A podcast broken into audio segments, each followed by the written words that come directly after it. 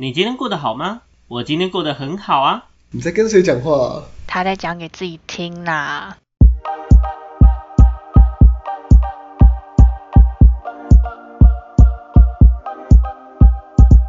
欢迎回到讲给自己听，我是不务正业咨询师小邱。我是阿亮。我是阿鱼，我是阿瑞，好，我们今天呢，哦，我觉得我们每次聊情感话题，阿瑞就越来越被边缘，你们越来越可怜，越来越没有东西可以聊了，怎么办？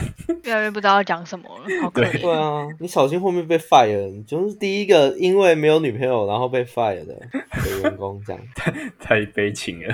OK，那我们今天要聊一个在交往中我们会很常遇到的话题，叫做求生欲。OK，叫做求生欲。那在我们正式开始聊求生欲这件事情之前呢，我想先问一下大家对于求生欲的解释。阿瑞，不要说我不给你机会，我先让阿亮来分享一下他对于求生欲的看法，好不好？这样好不好？不要说我对你不好。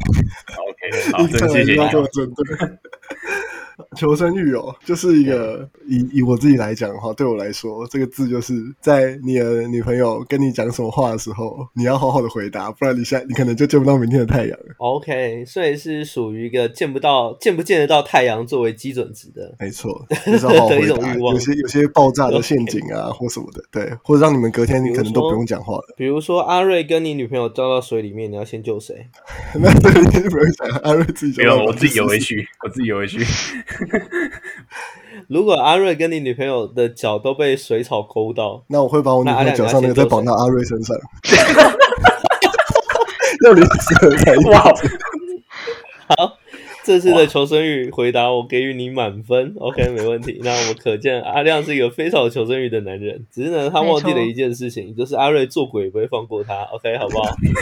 对 重色轻友的代表这样。对，没有错。OK，他遗忘了属于阿瑞针对阿瑞那部分的求生欲。那好，接下来换阿瑞来分享一下。阿瑞，你觉得求生欲是什么？我觉得就我理解中啊，求生欲顾名思义就是你要求生，你要活下来嘛。啊，你要在那里活下来，就是在这个爱情凶猛的丛林里面活下来。啊，你要靠什么方式活下来？哎、你就要观察，你就就就是要观察，观察这个到处有什么起危险的地方啊，如何在这危险的地方之中呢获得生存？呃，想一些解决办法，这个就是求生欲，这是我的回答。好，没问题。啊那我想问一下，你觉得，那你那个危险的部分是从哪里来的？危险的部分就是对，从那个爱呃，其实情的丛林很其。实很多 好有画面感。可是其实很多还是来自于你另一半对你的期待吧。我觉得除了阿亮刚刚讲的以外，呃，我觉得有一之前看到一个蛮就是蛮经典，呃，应该说蛮特别，也不是特别，就应该说情侣之间可能都会碰到一个问题，就是说，比如说今天是某某节，然后可能男男方或女方可能就今天什么事都没有做，然后这时候可能到隔天这个其中一方就死定了，大概是这个样子啊。如果今天他很事项的啊，你是说清明节的时候，某某一方什么事情没有做，然后另外一方就会多上三炷香，这样吗？呃，如果是前面的节日没过好，可能清明节就会就会过这样。没有啊 清明我想要讲的是我想讲的是，比如说某一方会 care，比如说女方生日、男方生日什么，啊，另一方面有做什么事情，什么意什么什么表示都没有，这时候就不是很很很很作死嘛，对吧？所以他就是要做一些事情来表达，呃，我觉得除了想要活下来以外，还要 还有一些就是在情感中活下来。哦，活下来是基本啊，活下来是基本啊。如果连这个都不想，连活下来都不想，那就是就是没有求生欲嘛。大概大概就是这样嗯，好，大概讲完了。OK，好，没问题。这样子我大概有理解到你的明白。最后我想问一下阿宇，阿宇你觉得呢？那求生欲求生，欲吗？对，我觉得就是，我觉得有有一点点成分是讨好对方，但是这个讨好要就是要拿捏好，不然就是会后后续就是之后啦，长久不是长久之计。我说求生欲这部分做不好的话，如果要走长久会你会很痛苦。然后就是跟阿亮讲的蛮像的吧，就是求就是求生啊，应该说他们两个讲的就是综合体，就是我想讲的，就是想要活 想要活下来。但我觉得我觉得这个活下来不要不要讲的那么夸张，就是不要讲的好像真的会死或会死掉？没有了，没有没有。对，就是可能会引起一些争执，我觉得应该这样讲。严重会让这段关系直接结束，彻彻底底的崩盘。没错，诶、OK 对啊，是是也会这样，但是我觉得这个就因人而异，倒不至，于。嗯就是不应应该说不应该为了这种事情。嗯，对嗯嗯嗯。好，那呃，我觉得简单来讲，求生欲这个东西，我们可以从几个方向去看。第一个方向是对于这段关系他是否活着这件事情的求生欲，就是如果我们就像其实阿宇刚刚的回答非常的中观，OK，那像刚刚阿瑞回答的方式就非常的有那种狮子王啊，在丛林啊，然后什么大草原啊、冲山小啊之类的，大概这种这种感觉，叫 drama 一点的，OK，好。对，那阿亮呢，就根本就是一个你知道经验谈，老人家在讲以前自己受创的那个往事，所以现在知道，嗯，一朝被蛇咬，十年怕草绳的那个概念，大概是这三种差异性的表述方式不同。那就回到我刚刚说的，我觉得求生欲这件事情，如果我们今天从这段关系是否活着的情况下，OK，它是一种求生欲的理解方式。我们今天的目的就是为了让这段关系活着，OK，这是一种。那另外一种呢，就是它有点半开玩笑式，就像刚刚阿宇说，他有偶尔可能会带一点点讨好，或者是他会有一点点。嗯，顺从你的感觉，OK，顺从你的感觉。纵使这件事情就你的逻辑来讲，它稍微有点合理，但是双方都在一个半开玩笑的方式的情况下，那就好，没问题。为了让我嗯今天不用睡沙发或不用跪在地板上，所以呢，我今天就老实一点，求生欲强一点，这样对我就不特别讲谁谁谁会话，或者是安分老实一点啊。另外一种求生欲概念在这，OK，那。再来呢，你也可以把求生欲当成是一种双方的情趣，OK？因为我们讲嘛，大部分的情感关系它其实是一个周瑜打黄盖，一个愿打一个愿挨的概念，对吗？那在这样的情况下，其实我今天限制你，或者是我们刚刚说的阿瑞跟阿亮他女朋友两个人跳到水里面的时候，到底要跟到底要救谁呢？这个问题你说有意义吗？这真的他妈的没有意义，你知道？真的没有意义，顶多是阿瑞溺毙而已，他不会有其他答案。这样是吗？我会游泳哎，没有啊，我们刚刚就问了，绑住了，那种啊，如水草那个环节水草哦，绑住，就是哦还有你的水草左脚被绑住，对，还他会有水草，还有水草。他女朋友右脚的水草绑在你的右脚上面，然后对，大概这种这种感觉。OK，OK 所以就顶多多一具尸体以外，它其实没有什么更大的意义。但我们会说这个东西是一对情侣他们在相处上的一个另类的表达心意或表达爱的一种方式。OK，所以我们会说这是一种情趣。目前这样讲合理嘛？对不对？但是我接下来想问一下大家，你们觉得那今天求生欲这件事情跟关心中的讨好有怎么样的差异性？你们觉得？快，你们思考一下，讨好这件事情跟求生欲的展现这件事情，它具体最简单可以去分辨出的指标是什么？来，阿宇，我觉得求生欲有带有玩笑的感觉，但是我觉得讨好没有。就是对我来讲，我觉得求生欲是一个。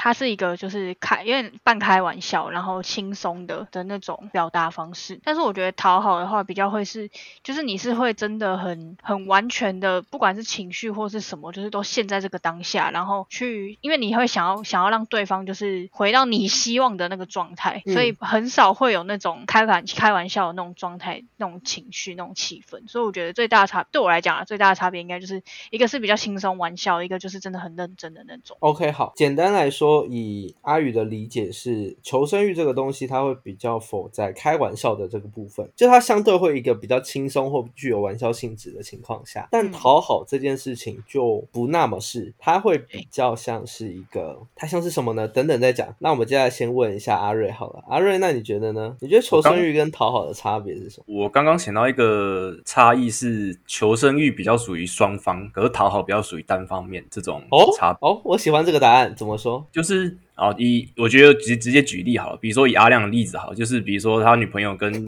跟他跟他说什么什么问题，然后阿亮回复的时候怎么啊，因为我不会怎样啊，我我不会救阿瑞，我会救你啊，因为我比较爱你啊，等等这种话，这这这属于求生的部分。可是讨好，像比如说像是今天阿亮在他女朋友什么都没有表示的情况下？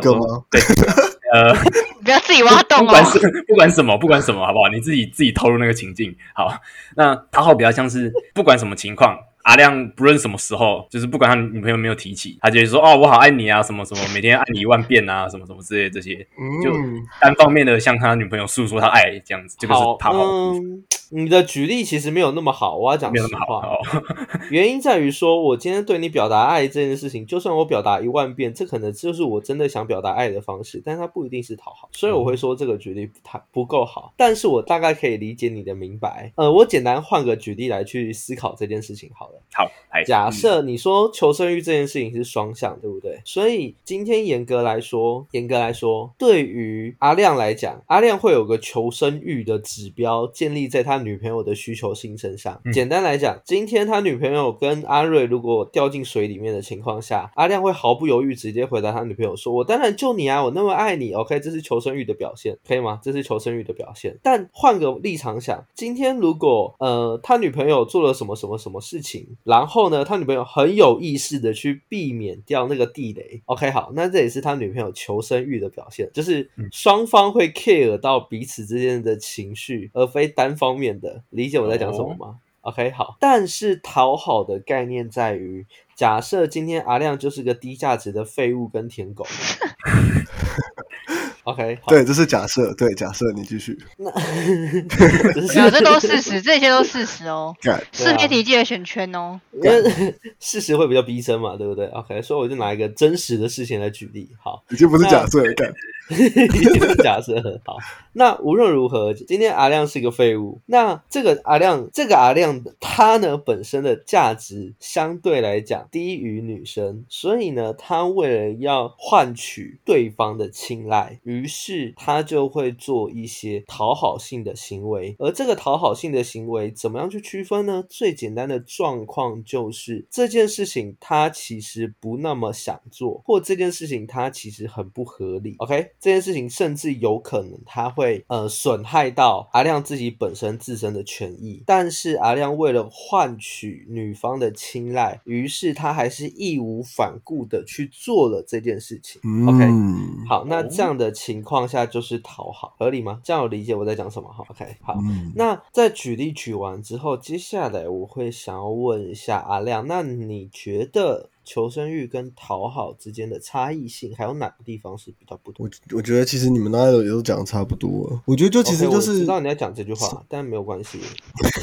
我觉得就还有一点程度上啦，我觉得其实关键，我觉得是程度跟程度上的差异啦。嗯，咋没说，就是讨好的部分，就是会比较有点，我对我来说会有点太多了，就是已经有一点失衡了。就像你你刚才讲的，其实我还蛮同意的，就是讨好部分，其实有一方已经有点有点失衡了，在做这件事情。那求生欲的部分，我觉得是两个人其实都会有一点，它像是就是一个基本基本基本盘呐、两个人在一起就互相，因为要避开对方的雷点啊，为了让两个人可以更好的，就是能一直持续陪伴对方走下去，所以两个人都有，是算是一个平衡的状态，两个人都有。那讨好就是程度上就是更多，已经多到有点失衡，然后会破坏这个平衡的状态。嗯，OK，好，所以对于你来讲，你觉得求生欲跟讨好这件事情，其实也会有一个我今天付出程度差异性的部分，没错，程度上的差异，对。好，没问题。那嗯，我自己会还想要再补充一个部分，在于我会认为今天讨好是有目的性。同意吗哦，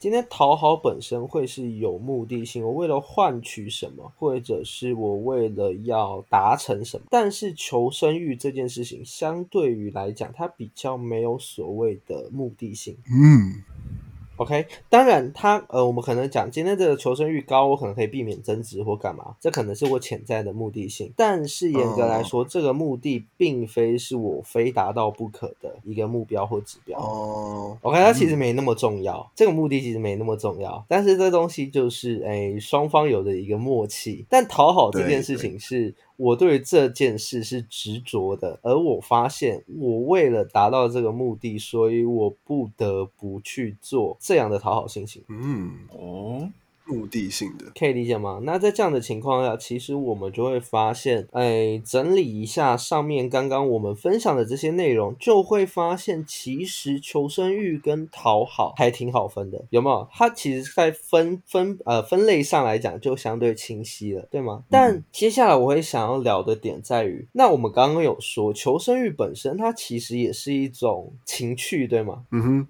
OK，对啊情趣对吗？那呃，阿瑞，你可不可以稍微帮我举个例？你觉得今天为什么求生欲会是一种情趣？因为他没有负担。哦，你觉得他没有负担？就是我觉得，如果以程度的差异来分的话，求生欲我我觉得比较偏向于呃日常可能从对话，可能从行动上来看的一个表现啊。这个东西其实是不需要花太多心力，花太多心力去注意的，对啊。OK，那讨好的话可能嗯，好，那讨好的话，就你要花很多心思，因为你要达成某的目的嘛，那一定要很多方法、很多心思啊，去达成你要所谓的目的。对，大概大概是这样。嗯，我想想哦，这样讲好像没有错，但是你有点小偏题，哦对吧？对吧？因为我刚刚问的点是今天求生欲这件事情，为什么它是一个情趣，对吗？OK，那情趣这件事情，当然我们今天投注量可能相对低或高，但我觉得它不应该是判断指标。比如说，我嗯今天准备了一场非常棒的烛光晚餐，在你的床上呢丢满了一堆花瓣，你再收起来还是超麻烦的。虽然很麻烦，然后还你甚至要担心你的蜡烛会滴到床上，整个烧起来。不过呢，那个在视觉上面看起来，我们会认定你是一个有情趣的男人，同意吗？嗯哼，感觉好像是这样，没有错。没错吧？没错吧？就就就视觉上，或者是就那个概念上来讲，你是一个有情趣的男人。但如果我们今天在讲的面向是，那求生欲这件事情，为什么它可以是一个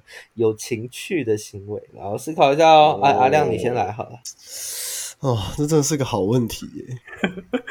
考倒了，通常他讲这句话，我们就会知道他正在想要怎么回复，所以他就在然后拖延时间。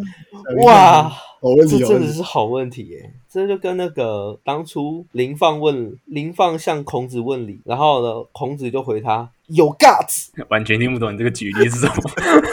你们没有听？你们没有问那个吗？你们没有 看过那篇课文吗？问那个那个林放问礼之本，子曰：“好，你们都没有学过文，你们在学废物。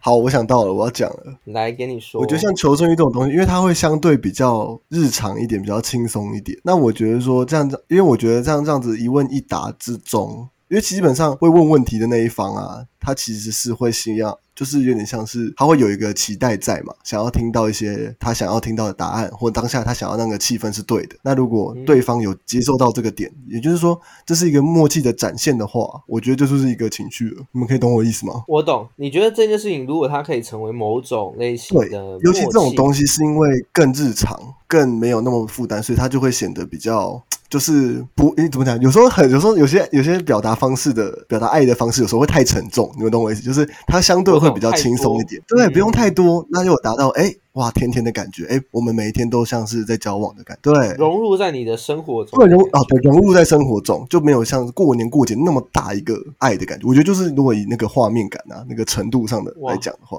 所以农历过年都会特别爱你女朋友，对不 对？你感觉到就是过年过节来哎大爱，然后平常小爱这样。我我真是重点是他刚才说，他刚才说这样就很像我们每一天都在谈恋爱，所以你们前面都没有在谈没恋爱，有谈恋爱，他前面都是你知道招语他前面都是我意思就是分手状态你知道吗？哦，要解释啊，就是我们每一天都在一起很幸福，干初一是我复合，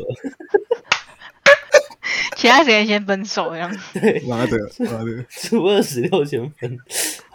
好，没问题。那我们先问一下阿亮，那你目前是复合的还是分手的？先看一下今天初几、啊，看一下农，对对对，看一下初级，看一下农民历，先出发，今天芒今天适种啊，不适合？今天适不适合的？就快了快了。，但阿亮刚刚的举例，说实话，阿亮的刚刚的举例其实挺好的。就是当我们今天假设求生欲的，嗯，假设呃，我们假定它是一个默契的情况下，那它很实质的融入在我们的日常生活中，这其实就是我们在互动上的一个趣味性或一个情趣。嗯，OK，好，那嗯，阿宇呢？阿宇对于这个东西有没有什么想法？想法吗？我觉得我我也蛮认同刚刚阿亮讲的欸，我觉得他讲的那个那个融入生活那个，我觉得还蛮不错的。就是应该是说他在讲的时候，我我也在边在回想，然后我觉得就是真的蛮像他讲的那样，就是真的就是一个融入在生活。因为我觉得这种东西就是你反而太刻意啊，就是怎么讲？应该说一开始一定都会觉得有点刻意啦，因为就是有点好笑嘛，轻松的这样子。但是如果一直以来都是这样，就是很刻意的那种，我就会觉得有点，就是我反而会觉得说是是我怎么了吗？为什么你会要这样子的？就是你怎么会是这样子的反应之类的这样？但是如果说对对对，就是你会让他觉得说是怎样跟我在一起，或是提到这个问题，你会你会觉得压力很大吗？对对对对，但是但是像阿亮讲，就是他已经融入在生活中，就是你听得出来他是在开玩笑，但是他的回答的那个流畅度，就是已经很很像是一个那叫什么下意识反应，就是只要有人问 A，他就会直接很不犹豫，就是他也不用多想，就直接顺口说出 B，然后可能这个答案就是你们听都会觉得哎，就是哎蛮好笑的哦、或是会开玩笑说求生欲很高哦，但是不会让你觉得是那种刻意的，就是反而因为我觉得有时候刻意反而是假设说啦，假如说可能阿亮被问一个问题，然后他回答了，然后可他女朋友可能有时候他女朋友感觉可能会是反而会有点尴尬，就是会觉得会让人家觉得说就是会带会让人家觉得说什么哎他女朋友是不是太怎么样怎么样怎么样，所以阿亮才必须要这样子回答的那种感觉。哦，嗯，嗯，我懂你的意思。真的会有遇过这样的状况，因为其实有时候会觉得说，因为回答人不是我，然后可能我知道他也是在开玩笑，但是就是要拿捏好，嗯不然就真的会不好笑，就反而不好笑。对，就是默契的展现，对，拿捏那个，对我觉得这个部分其实，我就这这部分的举例其实觉得挺好的。那我会认为说，其实求生欲这件事情，它可以作为一个情趣，它其实就建立在。带给双方没有负担的前提下，那今天这样的我们讲要求与被要求，它可以成为一种默契或情趣，甚至一种打闹的契机，对吧？同意吗？这样讲。但如果他今天已经创造让双方已经有一个负担或有也也有一个压力在的情况下，那他其实就已经不能称为情趣，甚至它可能是一种情绪的勒索。勒索，嗯，OK，这东西就是，嗯我觉得这东西就是彼此之间的差异。那他他们之间可能会有一个关联性，他们之间可能会有个关联性，但实质上来说，其实就是拿捏分寸上的差异而已。OK，拿捏分寸的差异而已。但呢，我们可以在讲，今天求生欲是一种情趣，它本身其实也是一种我们在关系里面期待的被情绪被接住的感觉，或者是大多数人会期待在关系里面，如果我有一些合理性的小小的无理取闹，OK，在合理容许范围内的小小无理取闹，这句话有点矛盾，就已经合理了，还无理取闹，就是 小小的，在容许范围，在容许范围，对，在容许范围内的一个小小的无理取闹，这样子，理解我在讲什么吗？那，很可以，这样子的情况下，他其实可以相相对给对方一个我接住了你的感觉。嗯，OK，所以这其实是一个安全感的提升。在这样的情况下，哦我们也可以说，这样的过程它其实也是一种情趣，因为它是可以实质性增加双方在互动上的呃关系升关系互动的升温跟关系距离的接近的。OK，这样理解吗？嗯，但我们接下来就要回到一个根本性的问题，在于那我们今天究竟要如何去拿捏这些分寸？简单来说，如果我们今天的求生欲，OK，我们今天的求生欲，我们的要求拔高，那是不是很轻松、很简单的就变成一种情绪勒索？没错，嗯，对吧？从哎，我今天跟你说，你今天，哎呀，你今天跟女生单独出门没有跟我说哦，OK？那没有说的这个男生，比如说像阿瑞，他可能就是一个很简单、没有求生欲的男人，所以就会变成这样。但如果我今天跟你讲的东西是，你今天 IG 为什么还有女生当你的粉丝？你怎么没有把它退掉？就比如说阿亮的，嗯，对，那这样的情况下，它就是一种情绪勒索，同意吗？太超过了。哦哟，哎呦，我说这个举假例太超过了，哦，举例太超过了吗？哎呦，我说这个事件啊，这个事件哦，这个事件，我想说你在帮阿亮说话，说，哎、这个举例太超过了。我想没还还好吧，我都举我都举真实发生的案例啊，对不对？但也太迟了吧？这个对 这个超过的部分，这个超过的部分，OK。所以，但进一步的去看，如果我们今天其实这东西是双向的嘛，我们讲求生欲这个东西是双向的。假设要求的这一方的要求太过分，那它其实很容易会变成另外一种形式的情绪勒索，同意吗？但被要求的这一方，如果就算对方的要求非常的不合理，而我呢还是非常甘之如饴、任劳任怨的去满足对方的期待，那我们就可以说这件事情其实是建立在你也在做讨好性的行为上，OK？、嗯你也在做讨好性的行为上，所以我们会讲今天关系的失衡，通常不会只有其中一方有问题。哦，这样有理解我在讲什么了吗？有没有发现有这样有理解我在欸讲什么了？就以阿亮之前关系为什么这么失衡，基本上就要么他就是要求太过分的一方，要么他就是就算对方要求很过分，我还是啊你说什么都好，我们只要不要不要分手都好的概念，一语道破。一语道破，OK 可以理解吗我觉？得今天这集没有很针对阿瑞，反正在我这里。有吗？有吗？我我有吗？我觉得我今天很针对阿瑞，阿瑞你说对不对？快点点头，阿瑞对不对？对，没错，求生欲的展现。对啊呈现，OK，谢谢阿瑞讲精辟的示范，我喜欢。OK，所以呢，在这样的情况下，你们觉得，你们觉得我们应该要怎么样去拿捏这其中的分寸？我们先从被针对很多的阿瑞开始哈，哦哦，对，突然好，呃，因为阿亮要当压轴怎么，拿捏？怎么拿捏这个分寸？我觉得还是取决于两个人呃沟通上的程度吧。我觉得如果以以以其中一方要求非常不合理的话，如果如果这个前提是沟通是有效的，然后去沟通这件事情之后，这个不合理性应该会越来的越来越少，所以越来越少之后，才可以去。呃呃，去平衡这个呃勒索与情趣之间的一个平衡点，这样子，所以还是要沟通。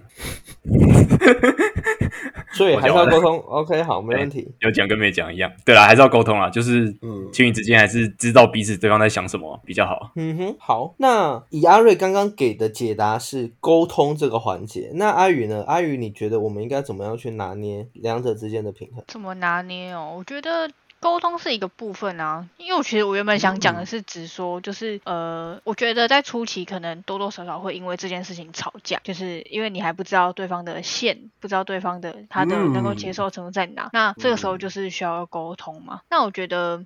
我觉得有时候怎么讲，沟通不一定可以达到，不一定真的可以取到平衡，因为可能、哦可能就是他在沟通的潜意识下，他就是会希望说你可以听他的多一点。嗯哼，就是有些人会希望这样嘛，对，对所以我觉得，嗯因为沟通就会有立场问题。嗯，对对对对对，那我觉得就是撇除掉沟通这一块，我觉得就是你也可以算是多尝试吗？我不知道该怎么讲哎、就是可能因为就是回答的内容，就是它可能哦是一样的、嗯一样的意思。问题，嗯，一样的问题，但是不一嗯样的回答，然后这个回答它是一样的意思，只是它的讲法可能比较不一样，就是这个就有点影响，就是有点有关于到你技巧、表达的技巧，对对说话的艺术，话的这我常常说话的艺术，对对，就是其实同一句话，但是有很多种表达方式。然后我觉得其实算说啦，就是可能这一句话他的说话，他说出来方式很多，但是每一个方式每个人能够接受的感觉又不大一样，就是这还蛮神奇的。对，就是你可以讲白话，你也可以讲文言文，可能有些人听白话文他就觉得不爽，可是听文言文他就觉得说，哎呦，还蛮有趣好爽好爽。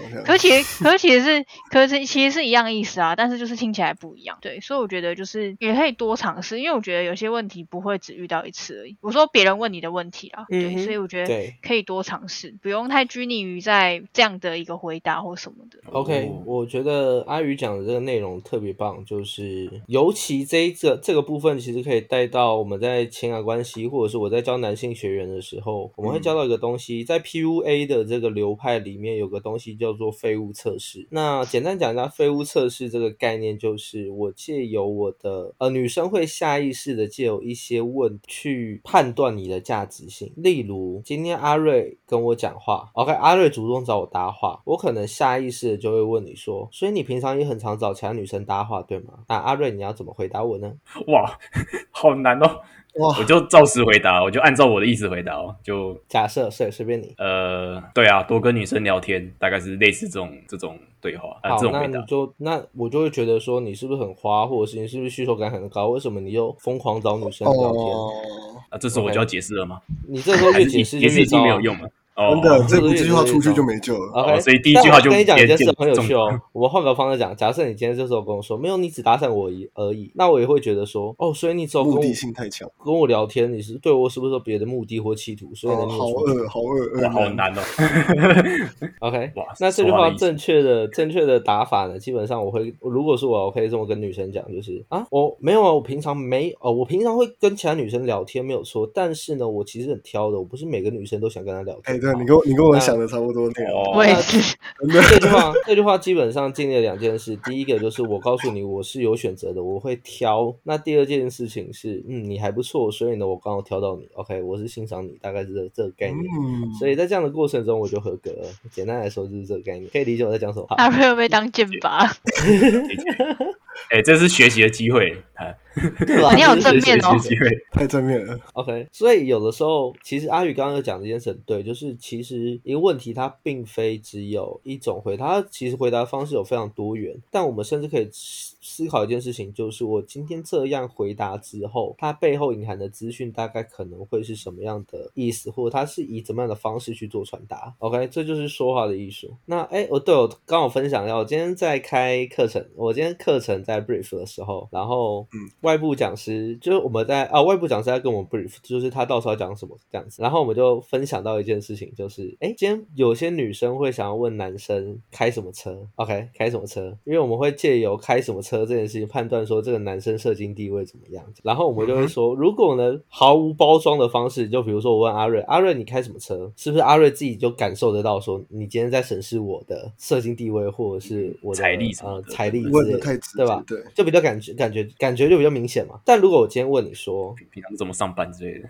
没有，就哎、阿瑞你刚刚怎么来的？呃，啊，你会怎么回答我？你可能会回答我，你坐捷运啊。哦，所以平常都坐捷运哦。对啊，我平常都坐捷运。哦，好，那我就知道了。好，但呢，如果你今天回答我都是没有，我的车刚好开走了，所以这种这就是安全牌，就是我不告诉你 我没有钱，但是呢，对我我有保证的说，哎、我今天也不是没有财力的，你懂啊？就是回答的方式真的他妈超多种，然后不同回答方式，基本上它背后的成因跟你会展现出来的资讯都不太一样，所以这就是一个这就是一个攻守攻守交战，OK，这是一个对啊，好难哦。攻守交战的一个状况，非常的有趣。OK，那最后阿亮呢？阿亮你觉得怎么样去拿捏两者之间的分寸？哦，还是要回到我这边，对不对？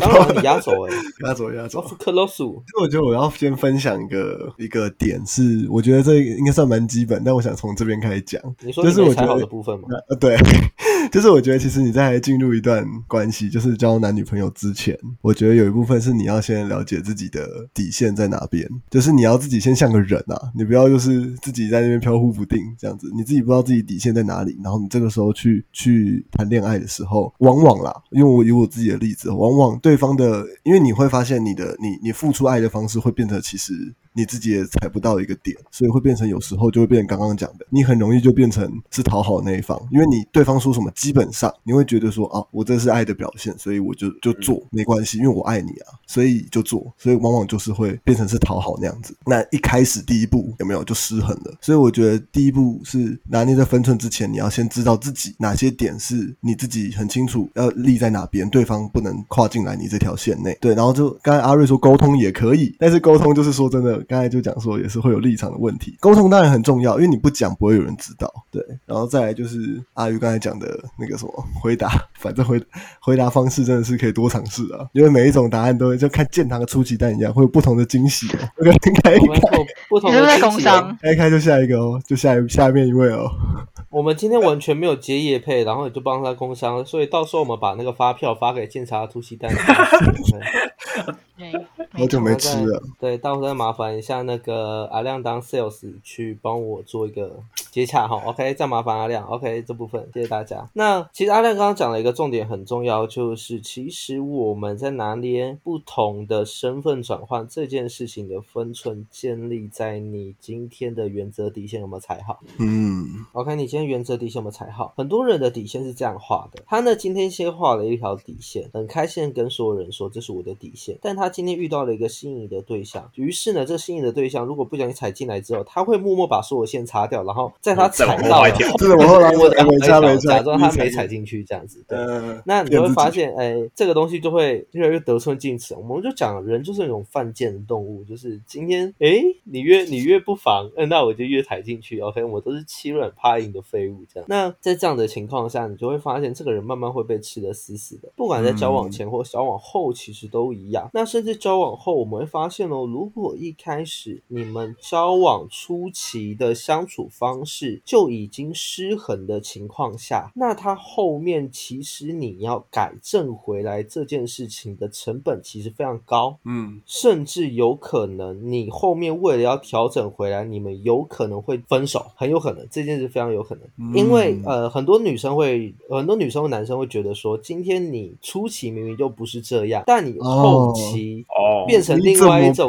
样子了了，你怎么变了？你以前不是这样了的，对你以前都可以容忍我，我现在为什么不能容忍我？我没错，说你爱我全部吗？你爱我的全部，不是就应该包容我的所有缺点吗？你会发现这句话其实它以理性上来讲，听下去是非常情勒的一件事 情真。的但在情绪当下来说，有些人的认知真的会变成这个模式。嗯 OK，所以这本身是一个问题。那我们就会知道，如果在这样的情况下，我会强烈建议各位，今天我们在交往初期的原则底线，尽可能就要先谈妥。所以为什么阿亮你那个时候刚交往的时候，我就明确的跟你讲说，有些该先确认好画好的底线，该画要先画好。原因就在这里，当双方一开始就有一个明确的沟通时，其实在后面你们相对在磨合时所付出的成本就会低很多。概念在这里、嗯 o k 吗？好，那我们今天的内容就差不多到这里结束啦。如果喜欢我们内容的朋友呢，欢迎私讯给我们，或者在 Discord 上面跟我们做讨论。那如果有其他想要听的主题呢，也欢迎大家一样私讯，好不好？都私讯给我们。OK，那目前我们的 TikTok 跟我们的 YouTube 上面呢，都有我们的音档，也有我们的精华集。OK，所以大家如果有兴趣呢，又不想听 Podcast 呢，你可以到 YouTube 上面一样用听的，好不好？虽然我不知道这两者之间到底有什么样的差异，但没关系，你爽就好。OK，你爽就好。那如果我们的精华呢，基本上也会有我们阿亮呢专门画出来的贴图，好不好？专门画出来的贴图，如果你喜欢的话呢，就嗯尽可能帮我们冲一下，然后分享给你所有奇怪的朋友们。OK，好。然后最后呢，我们的 Discord 呢，还是简单简单的分享一下，就是如果你今天有兴趣，然后脑袋想不开，想要跟我们做一个互动，那欢迎到 Discord 上面找我们玩。OK，那今天的内容就大概到这里结束啦。我是不务正业咨询师小邱。我是阿亮，我是阿鱼，我是阿瑞，好，那我们下次见啦，拜拜。拜拜拜拜拜拜。